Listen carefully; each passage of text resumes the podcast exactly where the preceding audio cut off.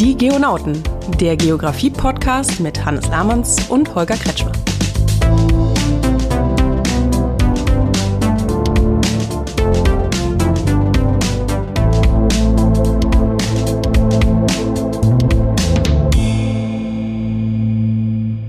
Hallo Hannes, wie ist es? Hallo Holger, ja, am besten Jod und selbst? Ja, ich habe äh, total Bock auf das nächste theoretisch-konzeptionelle Thema. Das wäre? Ja, vielleicht, äh, was machen Wissenschaftler? Ihr schreibt Texte über Texte und liest Bücher über Bücher, um die Antilopengang zu zitieren. Das ist jetzt relativ lame als Thema unserer Folge, oder? Ist vor allen Dingen dann ja jetzt schon rum. So, liebe Zuhörer, das war's. Herzlichen Dank. Äh, bis nächste Woche. Haben wir eigentlich alles geklärt, ne? Rumsitzen, lesen, schreiben und kluge Sachen erzählen. Das können wir am besten als WissenschaftlerInnen, ja. Okay, ich sehe schon, du brauchst mehr Praxis. Bitte, bitte. Gut. Wir haben noch gelernt, dass Geografinnen und Geografen quasi alles vor der Haustür finden, weil wir uns ja mit der Welt befassen, die uns umgibt. Was umgibt uns hier? Wenn ich so aus dem Fenster gucke, sehe ich natürlich die schönste Stadt der Welt, Köln. Gut, machen wir was zu Städten. Nicht zu Köln? Also an sich? Auch. Okay, okay. Fangen wir mal mit, mit Stadt an. Ja, es ist vielleicht, äh, wir brauchen eine eigene Folge für Köln auf jeden Fall. Kommt irgendwann noch. Städte. Wir leben im Zeitalter der Städte. Das äh, mag manchen vielleicht nicht verwundern, der in Deutschland wohnt, denn äh, hier leben die meisten Menschen in Städten. Sogar der wissenschaftliche Beirat der Bundesregierung für globale Umweltveränderungen hat sich schon mit Städten befasst. 2016 haben die nämlich quasi das 21. Jahrhundert ähm, als das Jahrhundert der Städte ausgeschrieben. Und äh, daran sieht man schon, wenn sich damit die Bundesregierung befasst, dann ist das ein Thema für Deutschland. Es ist aber tatsächlich auch ein globales Thema. Das heißt, du meinst also städtisches Leben, um jetzt nochmal bei unseren Raumperspektiven vom letzten Mal wieder zu landen, in all seinen Perspektiven wird immer wichtiger und relevanter, national, international, global, generell. Holger, dann habe ich, wenn das so ist, eine Frage an dich als äh, Humangeografen. Was ist denn eigentlich eine Stadt? Ich denke, damit sollten wir uns in dieser Folge mal etwas ausführlicher befassen. Das ist eine nicht so einfach zu beantwortende Frage. Übrigens, je mehr ich mich mit dem Fach Geografie beschäftige, desto öfter höre ich diesen Satz. Wir scheinen überhaupt nichts leicht beantworten zu können. Aber bei Städten, bei Städten ist das tatsächlich äh, zu klären, aber doch eine komplexere Frage, als man sich vorstellt. Und der wollen wir uns heute widmen. Was sind eigentlich Städte? Bevor wir uns dem Thema widmen, Hannes, stellen wir aber unseren heutigen Werbepartner vor. Wer ist das denn? Ja, wir haben heute einen ganz wichtigen äh, Werbepartner ins Boot geholt, der natürlich auch mit unseren Themen äh, eng verbunden ist. Schwierige Fragestellungen zum Beispiel. Denn um, was wir heute vorstellen möchten, ist Denken. Äh, denken? Was ist das jetzt? Das ist ziemlich krass. Also, das gibt es auch nicht im App Store. Das kannst du ähm, vielleicht so ein bisschen vergleichen mit Googlen. Aber wie soll ich sagen? Ich habe es ausprobiert und ich bin total überzeugt, muss ich sagen. Das Beste daran ist, wie gesagt, du brauchst noch nicht mal einen App Store. Es kann jeder von euch machen. Einfach mal hinsetzen, zur Ruhe kommen, den ganzen elektronischen Schrott abschalten und einfach mal die Gedanken schweifen lassen. Und ich war echt total überrascht, wie viele gute Ideen mir gekommen sind. Ja, das äh, kann ich mir vorstellen. Da habe ich auch schon von gehört. Und da braucht man gar nichts für. Keinen Gutscheincode, keinen QR-Code, keine App, kein gar nichts. Nee, das ist echt krass. Du brauchst einfach nur dein Gehirn und sonst nichts. Und das sollte im Prinzip ja bei jedem Homo sapiens zur Grundausstattung gehören. Im Prinzip schon. Allerdings hat man ja gehört oder man fragt sich, ob das denn so bei jedem die Grundausstattung ist, aber gehen wir einfach mal davon aus. Äh, ja, ich würde sagen, ja, auch. Also, was mich total geflasht hat, ist, wie viele unterschiedliche Arten von Denken es gibt. Man kann am Anfang einfach nur so nachdenken und wenn man so ein bisschen mehr Übung hat, dann durchdenkt man viele Dinge. Man wird vielleicht sogar zum Vordenker und äh, noch viel cooler ist, denken muss man jetzt nicht unbedingt alleine. Das können halt auch andere Leute. Und wenn man zusammen sich Gedanken macht, äh, funktioniert das eigentlich auch ganz gut so in einer Gruppe. Also quasi mitdenken. Respekt. Also, liebe Leute, ne, öfter mal nachdenken, mitdenken, durchdenken. Wir haben es beide ausprobiert mit unterschiedlichem Erfolg, kann ich sagen an dieser Stelle. danke, Trotzdem danke. Äh, ist es mal wert, das zu probieren. Okay, also Holger, jetzt bin ich wirklich gespannt. Jetzt kommen wir mal zurück zum Thema Stadt. Ähm, wie bei allen klugen Begriffen in der Wissenschaft gibt es bestimmt auch bei so einem ganz einfachen Begriff wie Stadt eine greifbare Definition. Ja, eine, das wäre schön, äh, gibt es aber leider mehrere, wie immer äh, in der Geografie. Ich habe ja schon gesagt, ich bekomme den Eindruck, je mehr ich mich mit der Geografie beschäftige hier im Rahmen dieses Podcastes, desto häufiger höre ich den Satz, na, das gibt jetzt, kann man so einfach jetzt auch nicht. Also müsste man mal und äh, ja. Bei der Stadt ist das ähnlich. Naja, es ist nicht so einfach. Aber es gibt doch zum Beispiel diesen UN-Bericht von 2007, da wird gesagt, dass ab diesem Zeitpunkt mehr als 50 Prozent der Weltbevölkerung in Städten lebt. Deswegen, wie du eben gesagt hast, 21. Jahrhundert, das Jahrhundert der Städte. Wenn die sagen, 50 Prozent der Weltbevölkerung lebt in Städten, dann müssen die ja irgendwie definiert haben, was eine Stadt ist. Ja, das haben die definiert und danke, dass auch du diesen weltbewegenden Bericht noch einmal zitierst von 2007. Äh, der wird so in ziemlich jeder Hausarbeit, die ich hier lesen muss, zum Thema Stadt definiert. Ja, ich habe auch ein paar geschrieben, das ist äh, leidliche ja, Erfahrung. Bei dir war der Bericht aber noch nicht so lange her. Und äh, wenn wir zum danke, Beispiel etwas danke. über Wenn wir zum Beispiel etwas über diese schönste Stadt der Welt, ne, wie du sie ja gerne nennst, machen, Köln, dann hilft es uns natürlich nicht weiter, dass wir wissen, 50 äh, Prozent der Weltbevölkerung leben seit 2007 in Städten oder dass äh, bis 2050 das jetzt 6,5 Milliarden Menschen sein sollen. Berechnet man das äh, Bevölkerungswachstum mit ein, dann sind das sogar zwei Drittel dann demnächst. Das ist aber für Deutschland eigentlich eine sehr geringe Zahl, denn bei uns leben ungefähr 77,5 Prozent, also 77,5 Prozent waren es 2022. Das heißt, in Deutschland leben drei von vier Menschen im Prinzip in Städten. Okay, das ist schon krass. Das ist ja echt viel. Hätte ich jetzt nicht gedacht, dass die Zahl so hoch ist. Aber nochmal darauf, ich möchte dich jetzt so äh, noch wieder festnageln. Wenn man sagt, so exakte Zahlen, so viele Menschen leben in Städten, muss es doch eine, eine Definition geben. Also Administrativ zumindest, gehe ich mal von aus. Administrativ kann ich das machen. In Deutschland ähm, gibt es die administrative Abgrenzung. Zum Beispiel Großstädte sind größer als 100.000 Einwohner, haben also mehr als 100.000 Einwohner. Dann gibt es Städte mit 20.000 bis 100.000 Einwohner, die werden gemeinhin als Mittelstadt bezeichnet. Kleinstädte, mehr als 5000, aber eben weniger als 20.000 Einwohner. Und dann gibt es auch noch die Landstadt, also von 2.000 bis 5.000 Einwohnern, das sind dann so die ganz, ganz kleinen Städte. Das ist eine Definition vom Bundesinstitut für Bau, Stadt und Raumforschung, dem BBSR. Und äh, die haben diese Klassifikation eingeführt, um Städte innerhalb von Deutschland miteinander vergleichen zu können. Und es ist eben tatsächlich eine administrative Abgrenzung. Okay, jetzt sagst du, das hat äh, das Bundesinstitut gemacht. Ich gehe jetzt mal schwer davon aus, dass das nicht für den gesamten UN-Bericht äh, gilt, oder? Nee, der UN-Bericht hat sich das ein bisschen einfacher gemacht. Er hat einfach nationale Definitionen genommen. Also die deutschen Zahlen, die in diesen Bericht eingegangen sind, die sind auf Grundlage dieser Klassifikation okay, oder einer okay. ähnlichen Klassifikation. Aber international ist das durchaus anders. In Norwegen zum Beispiel gibt es Orte, die heißen Tettort. Das heißt sowas wie weiß nicht, ob ich das richtig ausgesprochen habe, aber es bedeutet so viel wie passt, größerer ja. Ort, größere Siedlung. Und ähm, die muss mindestens 200 Einwohner haben. Das heißt, man könnte sagen, Norwegen hat eine Stadt mindestens 200 Einwohner. Und es kommt noch hinzu, dass die Gebäude nicht weiter als 200 Meter auseinander sein dürfen. Wow, also wirklich auch eine bauliche Dichte. Ja gut, bei etwas über 5 Millionen Einwohnern in äh, Norwegen ist es natürlich auch schwierig, das zu vergleichen mit über 80 Millionen Einwohnern in, in Deutschland auf gleicher Fläche. Ja, äh, mehr als 200 Meter weg, der nächste Nachbar. Ähm, bei uns ist das doch, würde ich sagen, etwas ländlicher dann schon. Etwas ländlicher, ja. Orte mit 200 Einwohnern würden wir wahrscheinlich eher als Dorf wenn ja. überhaupt. Wenn überhaupt bezeichnen. Und ich bin mir ziemlich sicher, dass ein 15-Jähriger in Norwegen auch nicht unbedingt sofort schreit, ja, große Stadt hier. ähm, aber ein 15-Jähriger in Deutschland in einem Ort mit 200 Einwohnern, der wünscht sich wahrscheinlich nichts sehnlicher als einen fahrbaren Untersatz, um äh, tatsächlich ja, in die große Stadt zu kommen. Ja, das glaube ich auch.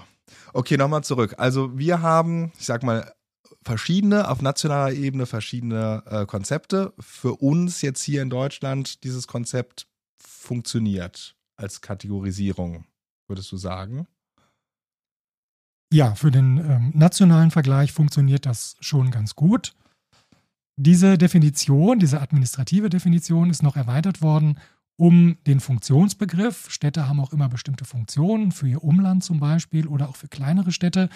Das heißt, sie haben eine bestimmte Verwaltungsstruktur. Ne? Das findet nicht in jeder Stadt irgendwie ein Bürgeramt oder ein Rathaus, sondern ähm, diese Funktionen sind zum Teil gebündelt, dann oft in größeren Städten, sodass die Größe der Stadt oft auch mit einer funktionalen Bedeutung einhergeht. Also administrative Grenzen, Städtegröße und Funktion. Okay. Das heißt, ich sehe schon wieder, wir haben verschiedene Betrachtungsweisen von diesem Begriff Stadt. Wir kommen da im Prinzip wieder zurück zu den Raumkonzepten von Ute Wadenga, die wir in der letzten Folge schon mal kurz angesprochen haben oder auch etwas länger. Und äh, klar kann ich mir das jetzt als Containerraum vorstellen oder auch als, ne, wenn ich an Funktionen denke, als Lagebeziehung zwischen einzelnen Orten, welche Funktion übernimmt wer für wen. Beim Containerraum käme sicherlich auch sowas wie Grund- und Aufriss dazu. Ne? Da haben wir ja schon über den Abstand von Gebäuden gesprochen. Eine Bebauungsdichte muss in Städten sicherlich auch irgendwie gegeben sein. Ich kann das Ganze aber auch konstruktivistisch betrachten. Eieiei. Was mutest du mir wieder zu als ja. physischen Geografen? Ja, ja, ja, da wird es wieder abstrakt. Und äh, da wird zum Beispiel von den kritischen Geografen gesagt, dass die Stadt äh, gar nicht existiert, weder a priori noch per se. Sie kann erfahren, aber nie vollständig erfasst werden. A priori, per se, Konstruktivismus. Wow, ich äh, wäre schon mal was wieder fürs Klugscheißerwissen, finde ich. Äh, da können wir uns auf jeden Fall mal noch ein bisschen näher mit befassen im Rahmen des Klugscheißerwissens, ja. However, ähm, in der Geografie haben sich tatsächlich sehr, sehr unterschiedliche Betrachtungsansätze durchgesetzt. Zum einen eine Typisierung, Bär und Jürgens 2009 ist da sicherlich zu nennen. Das Buch ist schon ein bisschen älter, aber in der letzten Auflage von 2009, da geht es tatsächlich um diese Klassifizierung. Also es geht um Einwohnerzahlen, es geht um Funktionen. Ähm, Walter Kristalla spielt da eine Rolle. Theorie der zentralen Orte, für die, die das vielleicht kennen. Mhm. Ähm, auch der Entstehungszeitpunkt spielt eine Rolle, all diese Dinge. Da kann ich mich noch gut dran erinnern, an den Heineberg, ich glaube 2017 mittlerweile, neueste Ausgabe, diese Historisierung, also wie sind Städte gewachsen, wo sind die historischen Wurzeln kontinuierlicher Wandel- und Entwicklungsphasen. Habe ich das richtig im Kopf? Genau, und damit kann ich im Prinzip erklären, wie ist eigentlich unser heutiges Städtesystem zustande gekommen. Ne? Wann sind Städte gegründet worden? Da gab es Hauptphasen, da gab es Phasen, in denen das eher nicht so passiert ist. Ähm, heute werden eher weniger Städte gegründet, zumindest bei uns in Deutschland. Ähm, andere Länder sind da ja ein bisschen vorweg. Ne? In China kennt man das vielleicht, wo ganze Städte irgendwie am Reißbrett geplant und dann umgesetzt werden. Sowas gibt es bei uns in der Regel tatsächlich nicht mehr. Und ähm, ja, es gibt auch Geografinnen und Geografen, die gehen eher so auf eine Konzeptionalisierungsschiene. Also die fassen quasi Städte mit unterschiedlichen Konzepten zusammen, wie die nachhaltige Stadt, die Smart City. Äh, das sind alles so Stadtkonzepte, die Stadt beschreiben, gar nicht so sehr nur in ihrer, in ihrer Physis oder in ihrer Einwohnerzahl, sondern tatsächlich dann in dem, wie Stadt entsteht, wie Stadt aussieht, wie Stadt funktioniert vielleicht auch. Es klingt für mich so, als ob diese Konzeptionalisierungssachen wieder sehr auf Funktionen abzielen, richtig? Ja, in weiten Teilen schon. Ähm, oft geht es aber auch tatsächlich nicht um diese Grundfunktionen, die wir angesprochen haben, sondern tatsächlich, wie funktionieren Städte, wie, welche Wechselwirkungen gibt es da? Ähm, solche Dinge sind damit auch gemeint. Also die resiliente Stadt, die widerstandsfähige Stadt, ne? wie kommen wir mit Umwelteinflüssen klar, mit Starkregen, mit all diesen Dingen. Ähm, solche Konzepte spielen da tatsächlich auch eine Rolle. Also gar nicht nur so sehr um Funktionen. Okay. Das ist sehr, sehr offen tatsächlich. Spannend, ja. Gibt es denn auch, äh, sag ich mal, wo wir über Konzeptionalismus sprechen, sehr oder eher kritische Ansätze, was so diese Stadtforschung angeht? Also die kritische Geografie setzt sich selbstverständlich auch mit der Stadt auseinander. Ähm, Bernd Belliner ist da sicherlich einer, den man nennen muss, äh, der auch mit anderen äh, ein Lehrbuch zur kritischen Stadtgeografie geschrieben hat, 2020.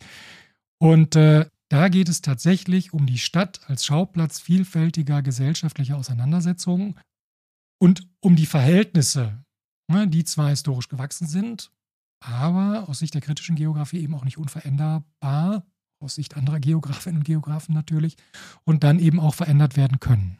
Wow, das klingt ja schon fast wie so eine Soap quasi, die Stadt hier und Veränderungen, Intrigen und so weiter und so fort. Holger, ich sehe, äh, du hast ja einen riesen Fass aufgemacht mit der Stadt. Ich könnte mir gut vorstellen, dass es nicht die letzte Folge zum Thema Stadt, die wir machen werden. Vielleicht kannst du aber trotzdem einmal noch versuchen, so aus geografischer Sicht äh, mir und uns eine, eine Definition oder so ein paar Stichpunkte zu präsentieren, womit auch so viele von diesen Konzepten vielleicht einverstanden wären. Ich glaube, eine der etwas übersichtlicheren Versuche, Stadt nochmal so als Ganzes zu definieren, vielleicht auch der letzte, ich bin mir nicht ganz sicher, ähm, der letzte, der das versucht hat, äh, war Klaus Zehner, schon Anfang der 2000er, der halt versucht hat, all diese unterschiedlichen Konzepte von Stadt irgendwie doch in einer Definition zusammenzubringen. Und dazu gehört für ihn eine Mindestgröße, ein gewisses Maß an Kompaktheit. Ne? Da geht es um Bebauung, da muss eine geschlossene Siedlungsform da sein.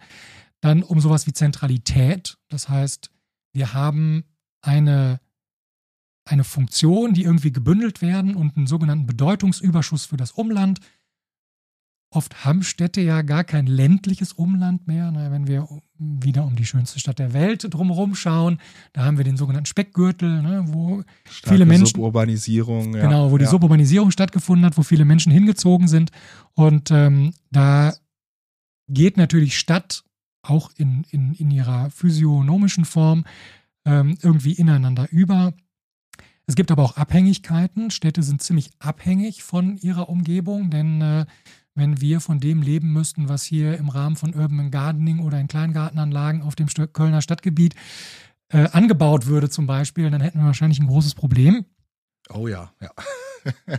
Auch äh, so unschöne Sachen wie Sondermülldeponien oder Atomendlager, Atommüllendlager findet man jetzt nicht zwingend in Städten. Ja, da ist man dann schon irgendwie abhängig vom ländlichen Raum, weil man die dann doch eher da haben möchte, wo vielleicht nicht so viele Menschen leben. Gut, die Menschen, die da leben, wollen das dann nicht haben, aber das ist ein anderes Thema. Dann gibt es eine funktionsräumliche Gliederung. Das heißt, Städte sind auch in sich gegliedert, in Viertel, ähm, wo bestimmte Versorgungsfunktionen stattfinden, wo wir arbeiten, wo wir uns erholen. Das sind alles Bereiche, in denen äh, Städte irgendwie ja, gegliedert sind. Neben der funktionsräumlichen Gliederung gibt es natürlich dadurch auch irgendwie eine Trennung, Segregation, Heterogenität entsteht da, äh, sowohl im positiven als auch im negativen Sinne. Eine soziale Segregation, ethnische Segregation zum Beispiel, Bevölkerung differenziert sich innerhalb der Städte. Das ist der sechste Punkt, den er nennt. Der siebte ist, dass Städte ökologisch stark belastet sind. Auch das ist irgendwie nachvollziehbar. Ne? Das kann ich mir gut vorstellen. Wo ja, viele Menschen ja. auf einem Haufen sitzen viel Industrie äh, und alles, ja. Genau, Müll entsteht, muss entsorgt werden. Gleichzeitig sind Städte aber innovativ, sowohl politisch als auch gesellschaftlich als auch technologisch. Also auch da äh, hat man in den letzten Jahren festgestellt, die großen Innovationen kamen nicht aus dem ländlichen Raum. Die entstanden tatsächlich in Städten, weil da ein entsprechendes Milieu vorherrscht, in dem sowas offensichtlich gut gestaltet werden kann oder sich entwickeln kann. Und da sind wir bei Belina, Städte verändern sich. Ne? Obwohl äh, damals der Konstruktivismus vielleicht noch nicht so Einzug gehalten hat in die Geografie, hat auch Klaus Zehner damals schon gesagt, dass Städte eben tatsächlich veränderlich sind. Ja, schön die beiden letzten Punkte. Städte sind innovativ, Veränderung kommt aus der Stadt und auch die Stadt ist nicht für alle Zeit gleich.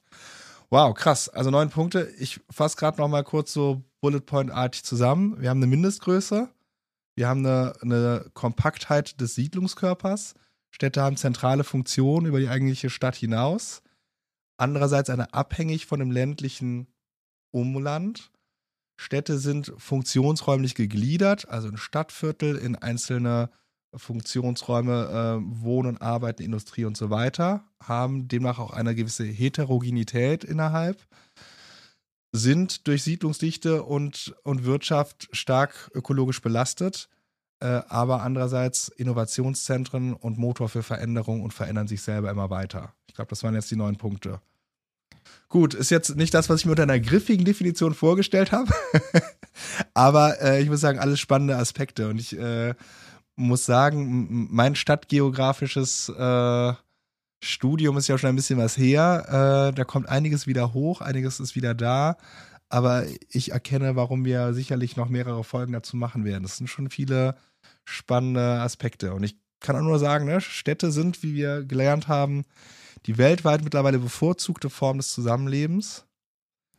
Und wir haben gesehen, eine Definition ist schwierig, aber vielleicht möglich. Ja, vor allen Dingen muss man die Definition natürlich immer vor dem Hintergrund sehen, wofür brauche ich sie? Also was betrachte ich tatsächlich jetzt aus Sicht der Geografie an einer Stadt? Und dann muss ich mir halt schon die entsprechende Definition einfach raussuchen. Unser Anspruch ist es ja tatsächlich auch gar nicht, alles hier in einer Folge zu erschlagen. Das Ziel, das wir haben, ist ja schon, für bestimmte Dinge zu begeistern, vielleicht auch sie äh, Menschen an den Hörgeräten äh, dazu anzuregen, etwas mehr sich mit dem Thema zu beschäftigen, vielleicht sogar mal ein Buch in die Hand zu nehmen, besser noch zwei oder drei und das ein oder andere Thema Bist vielleicht du auch mal nach konservativ, Holger. Konservativ nachlesen. Okay, dann nehmen alle ein Tablet und das E-Book in die Hand und äh, beschäftigen sich trotzdem weiter mit dem Thema. Okay, alles klar. Gut, äh, mich hast du begeistert mit der Stadt heute. Wenn ich rausschaue, bin ich auch begeistert von der Stadt, äh, die ich sehe. Und damit verabschieden wir uns und freuen uns auf äh, ein Wiederhören nächste Woche. Da bleibt auch mir nur zu sagen, einfach mal rausgehen und gucken, was die Stadt vor der Tür denn so zu bieten hat. Bis nächste Woche. Das ging nach einem Plan. Bis nächste Woche. Ciao. So, Holger. Ähm, als du mir gesagt hast, es geht diese Woche um die Stadt, habe ich natürlich auch mein äh, Gehirn äh, wieder denken lassen, wofür wir eben so schön Werbung gemacht haben. Äh, und habe mich gefragt, was ist denn eigentlich die größte Stadt Europas? Äh, hast du eine Ahnung? Ich würde jetzt einfach mal so äh, Zentral-Westeuropa, die, über, die, über die Grenzen Europas können wir gerne wann anders sprechen. Äh, da habe ich mich auch mal mit beschäftigt, aber lassen wir einfach mal äh, Russland außen vor, würde ich jetzt einfach frech sagen. Also meinst du jetzt administrativ, kritisch, sind, konzeptionell? Ich dachte, ich könnte dich jetzt einfach mal mit so einer einfachen Frage hier locken und jetzt kommt direkt schon wieder hier so, du machst es komplizierter und greifst die Lösung vielleicht schon vorweg. Ja gut, ich äh, sag mal äh, London. Ja, ähm, ja, London, wenn wir jetzt äh, noch London, Großbritannien äh, plus EU äh, zusammennehmen, wäre London zumindest in einer Hinsicht die größte Stadt und zwar administrativ. Da sind wir so bei knapp 9 Millionen Einwohnern. Ähm, wenn wir jetzt so den Siedlungsraum an sich sehen, haben wir eine Stadt, die ungefähr ähnlich viel Einwohner hat. Also eine Agglomeration von London sind vielleicht sogar 12 Millionen. Es gibt noch einen, einen städtischen Großraum in Europa, wo auch ähnlich viele Menschen leben. Äh, nicht so viel Patriotismus, Berlin nicht, äh, Paris. Ja, genau. Aber da hast du recht. Im Großraum Paris leben auch so ungefähr 12 Millionen Menschen. Wenn wir jetzt aber mal googeln, wie viel Einwohner hat Paris, kommen wir auf die herausragende Zahl 2,1 Millionen. Liegt, Das, das ist ja jetzt ein bisschen wenig. tja, ähm, liegt daran, dass wir hier ganz unterschiedlich die administrativen Grenzen gezogen haben. Greater London ist halt, bezieht quasi fast den gesamten geschlossenen Siedlungskörper auch administrativ mit ein zur Stadt London, wohingegen Paris, die administrative Stadt Paris, eigentlich nur diese Kernstadt in diesem großen Siedlungskörper nimmt. Alles andere drumherum sind unabhängige Gemeinden und Städte, die aber eigentlich nahtlos ineinander übergehen. Was ja auch heißt, dass man sogar bei der administrativen, einwohnermäßigen Abgrenzung genau hingucken muss. Ja, wir sehen auch wieder hier, Vergleichbarkeit von Land zu Land ist da sehr, sehr schwierig. Aber ich glaube, das können wir nochmal an anderer Stelle vertiefen. Das hoffe ich doch sehr. Und damit bis nächste Woche. Ciao.